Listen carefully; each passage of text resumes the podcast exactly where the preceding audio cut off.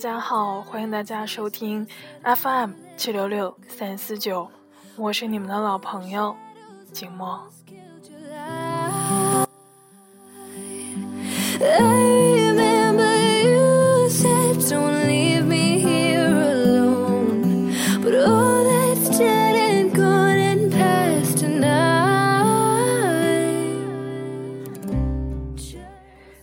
天呢，寂寞要为大家分享的文章来自于作家、图书出版人苏欣。在最坏的环境里，做最好的自己。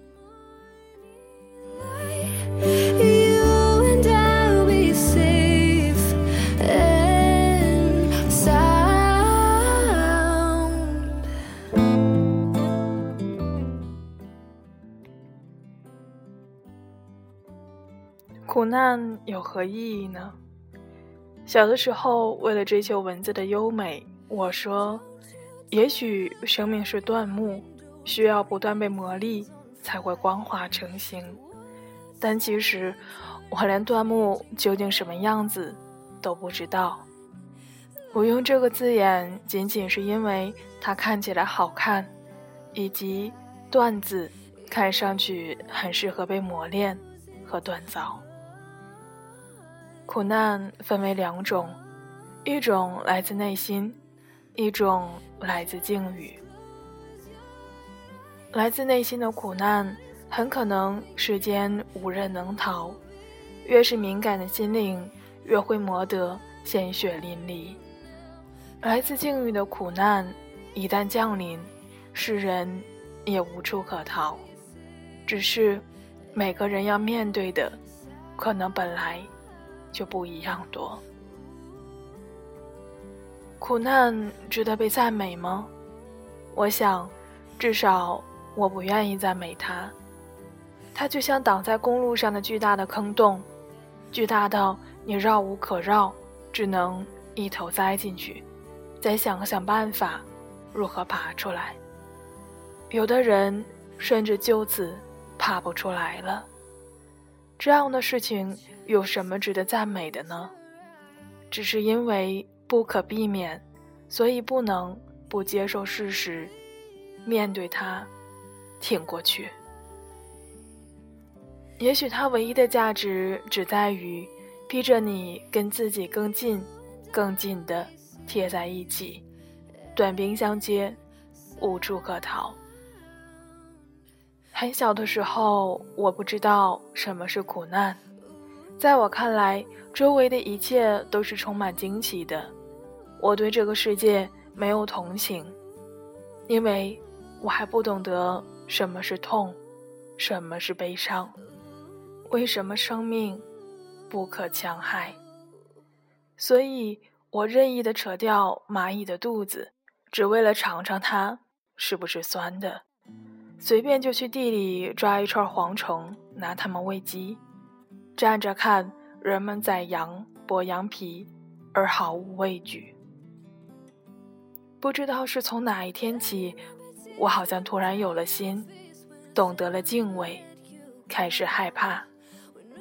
也许从我渐渐知道了父母的故事开始。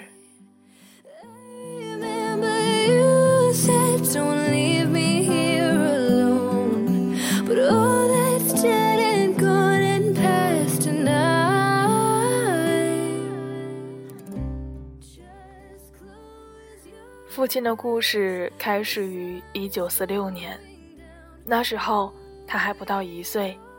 他有一个勤劳的爷爷，也就是我的太爷爷。这位老人家白手打天下，种地、卖饭、买地，一个子儿一个子儿的把我们村里一半多的田地都变成了自己的。除此之外，他还有两个儿子。一个在城里读书，一个在乡下管理田地。他本来可以做一个太老爷，安心终老的。在乡下种地的是我父亲的父亲。那年他三十多岁，刚得到了一个儿子，之前已经有一个女儿，现在正好儿女双全。爷爷雄心勃勃，计划着把家里的房子拆掉，重新盖一座转楼。就在这个时候，出事了。关于这场飞来横祸，我听说过两个版本的开头，至今没能确认哪个是真的。而最重要的一件事是，当时家乡闹土匪。两个开头之一并不传奇，因为家里的钱太多，没有地方可以放，太爷爷便在院子中水井壁上凿了个洞，藏了一些钱进去。小孩子们淘气，下井掏鸟蛋，竟抓了一把银元出来，全村都轰动了，只说这老头有钱。没想到竟这么有钱。另一个开头更戏剧化一些。某天，太爷爷挎了搭着大手巾的篮子，穿过本村的集市进城看儿子。有熟人凑过来问：“看儿子去，带了啥好吃的？”并极快地拉下了手巾。于是太爷爷傻了，那个人也傻了，全集市的人都傻了。手机下是满满一篮子钱呢。就这样，没过了几天，我爷爷便失踪了。为了赎回他，据说家里的钱是一麻袋儿一麻袋儿的送出去，最后家完全空了，人却永远没有回来。我无法想象太爷爷如何面对这一切。也不能知道奶奶和姑姑的心情。过了几年，因为重病，我奶奶也去世了。当时父亲五岁，他开始跟着太爷爷生活。他十二岁那年，太爷爷也去世了，他便依附于自己的二叔，从此也不再上学，开始跟着别人去山西拉煤。那时，全国已经划定了成分，爷爷的头衔是富农子弟。直到二十五岁学木匠手艺，跟二叔分了家之后，他所有的财产都不过分来的那间小屋子。直到三十二岁，他才跟母亲结了婚。母亲的故事没有这么复杂，她出生在一个贫困。但人口众多的家庭，姥姥姥爷有七个儿女，他排行第五。姥爷性情乖张，脾气暴虐，孩子若闹了，劈头盖脸便是一顿打。母亲性格倔强执拗，便是挨打也从来都硬挺着。平生只有一次，看见姥爷提着棍子要打自己，撒腿开跑。老爷竟然开心地扔了棍子，以为闺女终于开了窍。他的暴虐一直持续到晚年，去世的那一天正是大年初二，也是我们这边闺女回门探望父母的日子。姥姥骂她说：“她是唯恐孩子们不记得祭拜他，选好了日子才死掉的。”姥姥则是典型的。中国传统女人，勤劳、沉默，吃尽了生活的骨头。年老后又患上了腰椎间盘突出，渐至卧病在床，不能走路。几年前也悄悄的去世了。在多愁善感的少女时代，我不敢认真的去想父母的命运，只要想到就会哭。但当事人对这些事情都保持缄默，父亲基本很少提起过去，即便说起，也从不自哀。母亲有一种不管年纪多大都保有的孩子般的天真。他说起姥爷打自己的事儿，更像是讲一个好玩的故事，也并不怎么样的抱怨，或者咒骂。可能苦难对于旁观者来言，比承受者更难以接受；虚拟的代入比真实的承受更让人无法承担。因为没有参与，反而更能看到境遇里的残酷之处。当事者毫无过错，只是没有任何理由的被命运丢入到某一个残忍的状态中，但凭个人的力量很难从中逃脱。唯有抱着不可知的乐观心态忍受，等待时间带来的改变。其中有些强者会在苦难中积蓄力量，但命运一旦出现转机，便立刻。跳起，抓住，扭转人生。父亲给我讲过邻村一个男人的故事。那个人的命运前期像是父亲的一个投影。在遥远的当年，那个人是地主的儿子，也属于地富反坏时黑五类的后代。他的父母也早早的死去。跟姐姐相依为命长大。二十多岁时，他的姐姐为了让他早日成家，跟人换亲，就是姐姐嫁给另外一个家庭里的一个男人，而对方则把自己的妹妹或者姐姐嫁给他。婚后不久，添了一个儿子。早年间，这人吃尽苦头，跟人学了一些车工手艺，此时。便偷偷摸摸私下干点这样的活来养家。改革开放来了，他瞅准了时机，从倒卖零件开始，到开办自己的机械加工厂，五年之间身价百万。那时候的身价百万和现在的身价千万是差不太多的，所以接连着又添了三个儿子。父亲感叹说。只要时机对了，发家其实很快。是这样的吧？若你像冬日的种子，已经储备好了足够的营养，有可能只需要一个契机，短时间内，一切就都改变了。但是，故事拍上烈火横游的高峰时，危机也出现了。他的厂子越做越大。家里的四个儿子开始内讧，市场开始变化，毫无现代化经营与管理观念的家族不仅没有发现，还在忙着争权夺利。三年后，家里开的四个厂子全部破产，他们跌回原点，甚至比原点更穷。骨子里的要强和机敏，在时机来时帮助了他。而成长经验中的缺失和性格中的缺点，又在极盛时代毁了他。跌落比攀升更迅速而彻底。失败来临时，他已经是六七十岁的老人。不久后，便咽了气。这不是一个对抗苦难的好例子，因为主人公最终被命运击溃。如果要举个好例子，我更愿意心怀崇敬的说出我另外一个亲人的故事，那就是我的姑姑。姑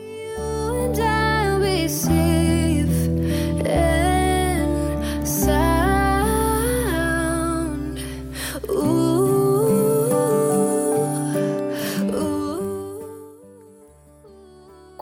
比父亲大八岁，他的命运。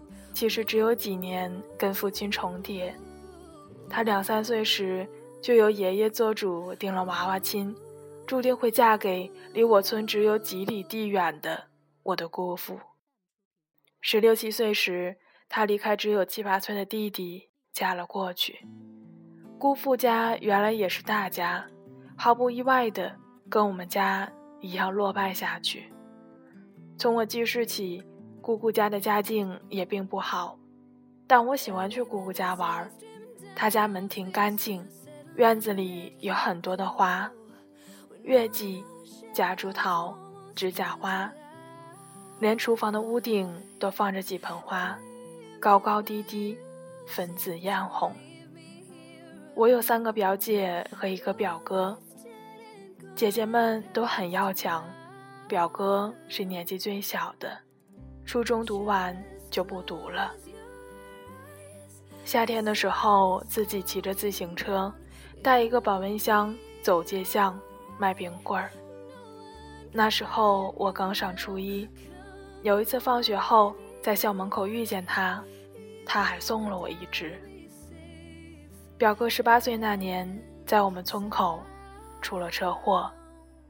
那天他本来是要到我们村谈点棉花，好准备新的冬衣和棉被。家里已经有人给他说了媒，快要第一次见面了。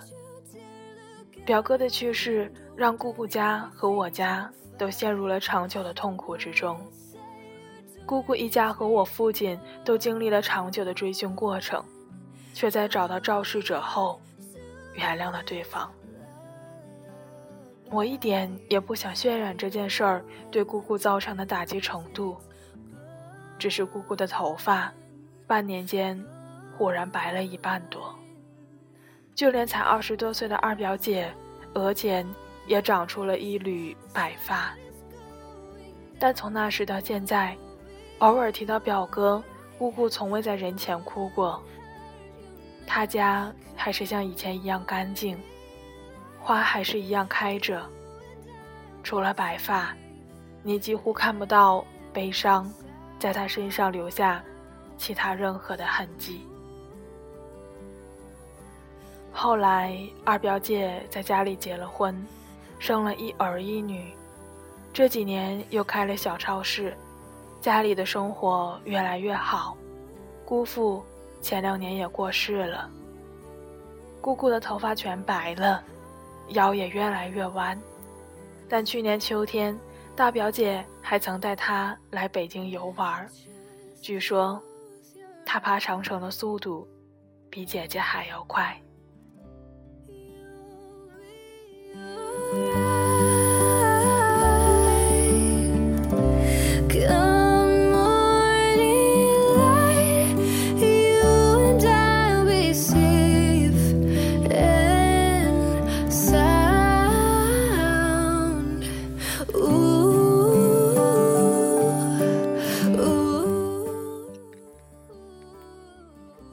满金箔的快乐王子，最后因为悲伤而死去。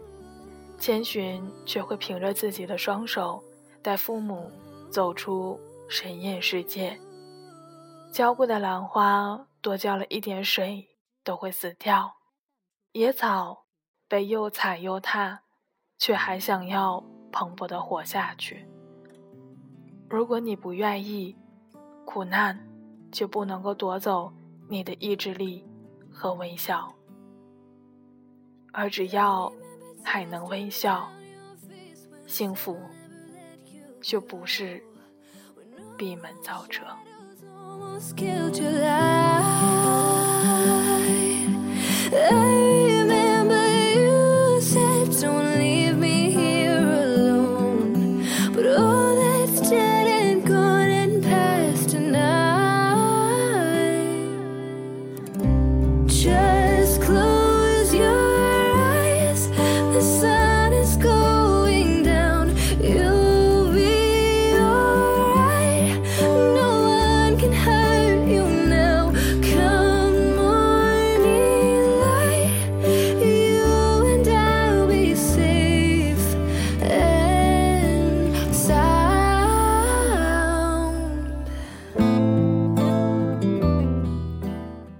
到这里，这篇来自苏心的《在最坏的环境里做最好的自己》，就与大家分享结束了。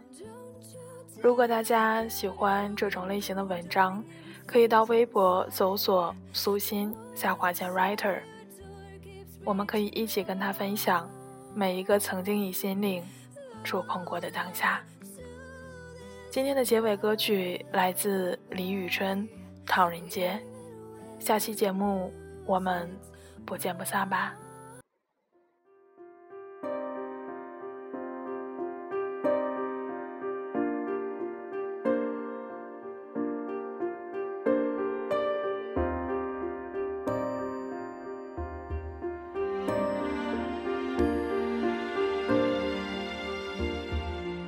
究竟是一站，还是分店？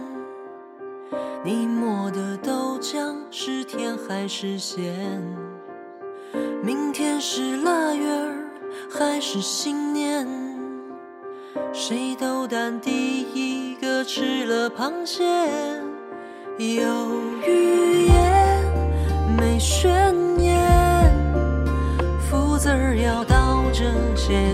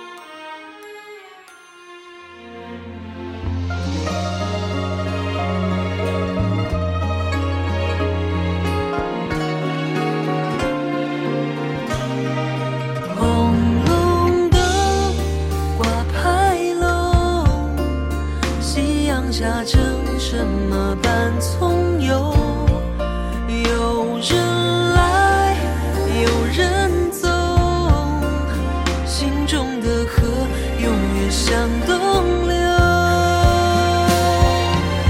请问走多远才到唐人街？